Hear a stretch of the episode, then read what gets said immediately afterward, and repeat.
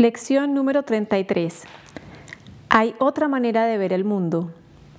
Lo que se intenta con la idea de hoy es que reconozcas que puedes cambiar tu percepción del mundo tanto en su aspecto externo como en el interno. Deben dedicarse cinco minutos completos a la sesión de práctica de por la mañana, así como a la de por la noche. En estas sesiones debes repetir la idea tan a menudo como te resulte cómodo, aunque es esencial que las aplicaciones no sean apresuradas. Alterna tu examen entre percepciones externas e internas de tal forma que el cambio de unas a otras no sea abrupto. Mira simplemente de pasada al mundo que percibes como externo a ti. Luego cierra los ojos y examina tus pensamientos internos de la misma manera.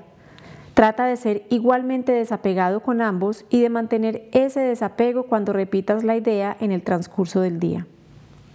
Las sesiones de práctica más cortas se deben hacer tan frecuentemente como sea posible. La idea de hoy debe aplicarse también de inmediato, de surgir cualquier situación que te tiente a sentirte perturbado.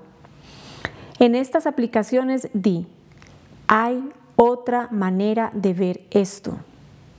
Recuerda aplicar la idea de hoy en el momento en el que notes cualquier molestia. Quizá sea necesario sentarte en silencio un minuto más o menos y repetir la idea para tus adentros varias veces. Cerrar los ojos probablemente te ayudará en este tipo de aplicación.